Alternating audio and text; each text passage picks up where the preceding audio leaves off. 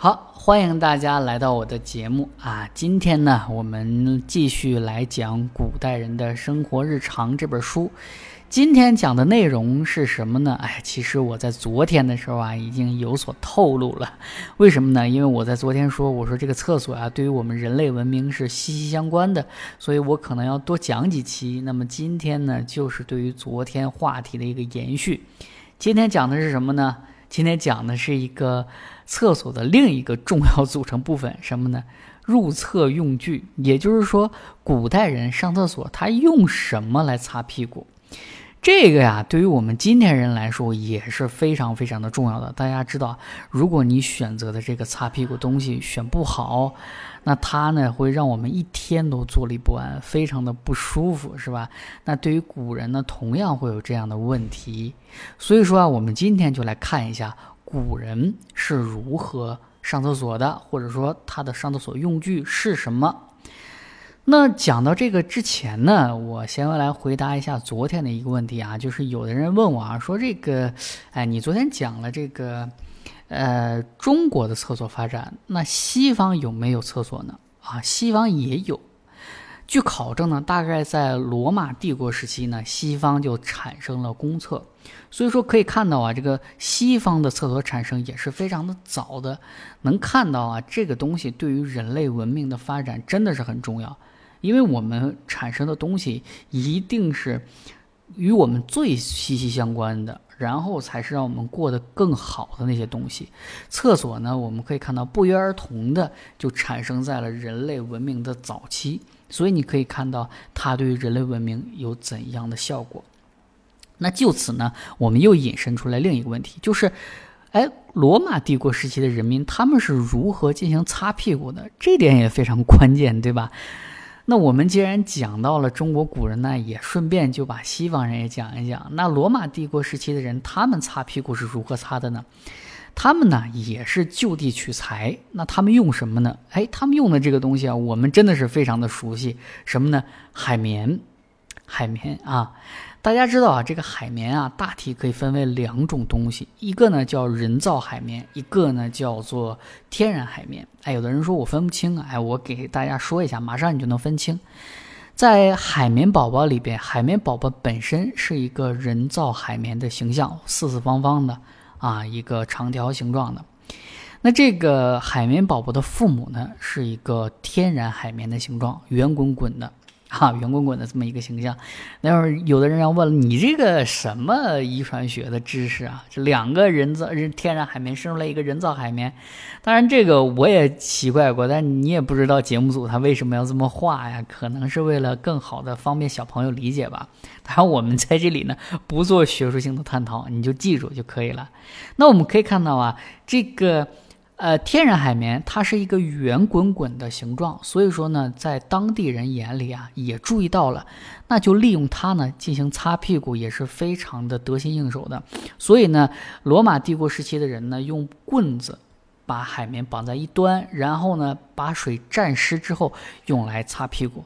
擦完了之后呢，他们会把这个水把这个海绵啊放在一个大型的水槽里，这个水槽里呢是浓盐水，用来消毒。所以我们可以看到啊，即使是在医学知识十分匮乏的古代，甚至是上古吧，啊，可不能是上古，就是古代吧，人们也非常重视这个我们局部的一个卫生条件，所以说呢，也开始注意到了用一些东西去消毒，让我们的这个屁股不至于说长出各种的问题，啊。那我们讲完了西方，那我们把视角切回到东方，来看一看我们的祖先是如何擦屁股的。那我们的这个中国人最早啊是用什么东西入册的呢？很可惜的就是已经不可考了，因为呢也没有文物，也没有呃历史的记载，所以说对于这一部分的知识，我们只能是当不知道处理了啊。那我们根据文献上的记载，中国最早开始使用的入册的工具是什么呢？这个东西叫厕筹。什么是侧筹？侧筹啊，有一个大名鼎鼎的名字，真的是如雷贯耳，叫什么呢？叫搅屎棍。这个名字几乎每个人都听到过啊。我们现在没有搅屎棍了，它几乎成了人类的代名词啊。这个侧筹啊，它就是一个二十多厘米长的条形的木片或者是竹片做成的啊。它这个东西呢，就是用来刮的。哈，使用的方法呢也很简单粗暴。如果有的人听过郭德纲早期的一个相声，就是说，呃，整个世界非常的冷啊啊，人一上厕所就冻住了，怎么办呢？用这个木棒啊把它打掉。其实呢，他说的这个原型啊就是侧绸啊，就是侧绸。这个侧绸啊，根据我们的记载，它最早呢是在三国时代，哎，我们开始使用的。根据这个时期呢，我们可以推算。大概在东汉啊，随着佛教的戒律啊，从印度传入到了中国，后来辗转呢又到了日本，所以我们很多时候啊，中国的东西最后都要提一句啊，最后传到了日本。这个随后啊，我们会讲生活中的方方面面，你就会发现很多东西最终都传到了日本，而很多东西日本也得到了保留，而我们抛弃了，以至于说很多东西大家想当然认为它是属于日本的，这肯定是不对的啊。但这个我们到后面再说。那呢，这个东西啊，可以看出它是最早啊，在用佛教里是用来做戒律的东西。哎，最后呢，被我们用来上厕所了。不得不说啊，有一种暴殄天物的一种感觉。当然，一个木头片儿啊。呃，用来上厕所也不会觉得很可惜。那有的人会说了，哎，既然你说的是东汉，我们都有一个常识，什么呢？就是东汉的蔡伦已经改进了造纸术，这个纸张啊，它的这个成本已经大幅的下滑了。既然是这样的话，我们为什么不用纸来上厕所？明显是纸要更方便一些。这个呢，其实跟我们的另一项信仰可以说是文化信仰有关。什么呢？我们认为啊，那个东西啊，它是文化用具。哎，我们说笔墨纸砚是吧？纸在我们这那是艺术品啊，它是一种文化用具啊。所以中原文明十分的爱惜纸张。我们知道这个仓颉造字的时候有一个形容叫“惊天地，泣鬼神”。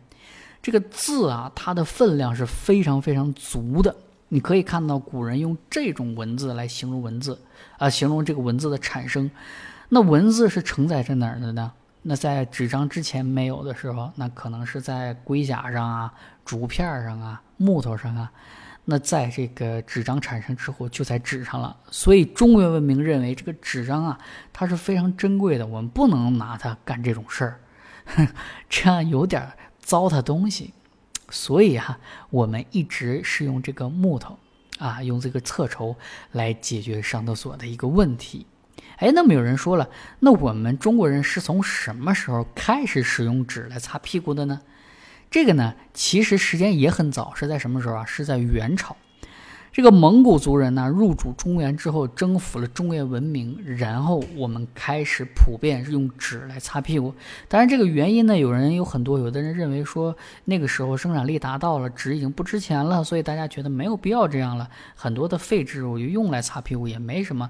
那有的人认为是这个蒙古人他没有这种文化信仰，所以他觉得这个东西擦屁股就是舒服啊，所以就用来擦屁股了。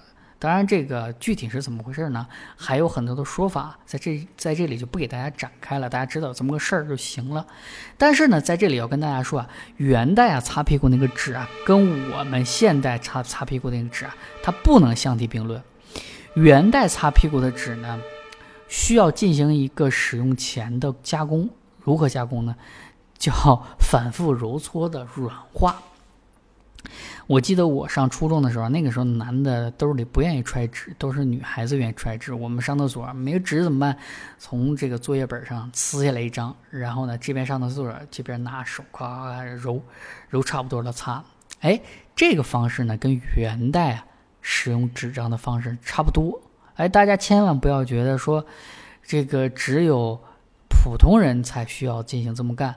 即使是贵族啊，也需要这么干。比如说，在元代有一位皇后叫玉宗辉仁玉圣皇后，她在当太子妃的时候啊，对于自己的婆婆非常非常的孝顺啊。她的这个婆婆上厕所之前啊，这个她的这个儿媳都会拿自己的脸来测试一下卫生纸的柔软程度。如果觉得不行，就继续揉搓、揉搓、揉搓、揉搓到直到感觉脸不不扎了，然后才给自己的婆婆使用。可见啊，即使是当时顶级的贵族，也依然开始必须采用这种比较硬的纸张。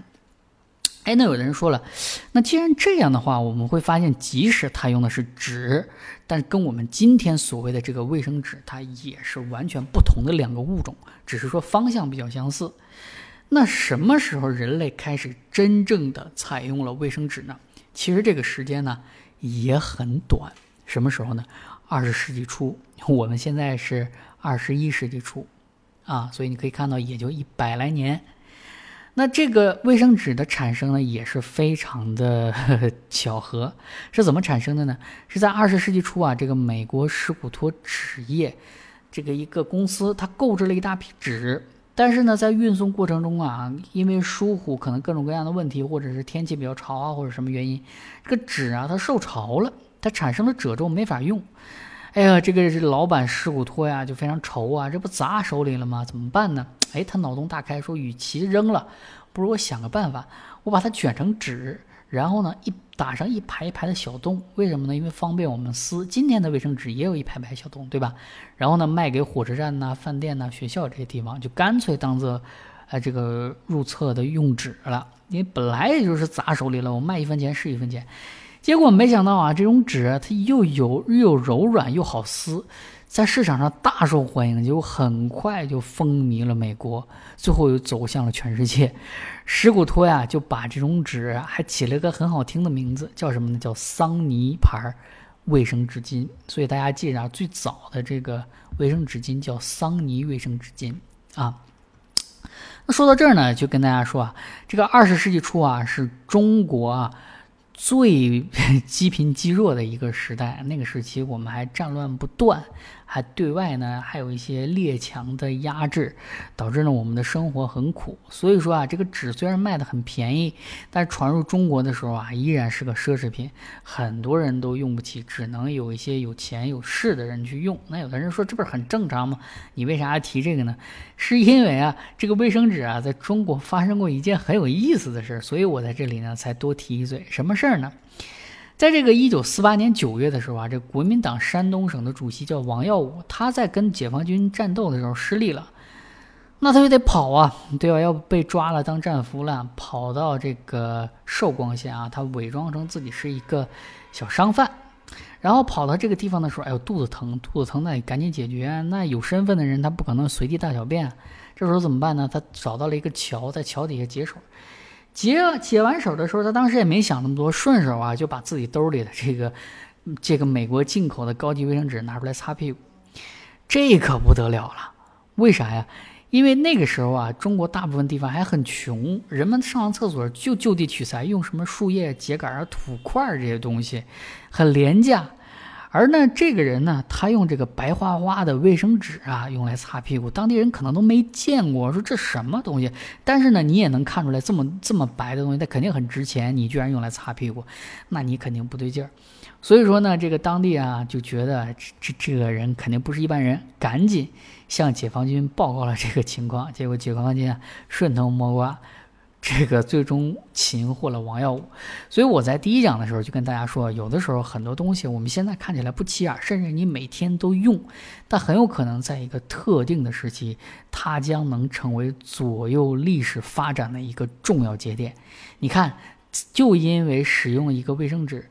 就擒获了一个国民党的大员呐，那真是高官。所以你可以看到啊，很多我们日常的东西，如果换一个场景，它就能起到很不一样的作用。那好，今天的话题呢就到这里，欢迎大家的收听，我们明天再见。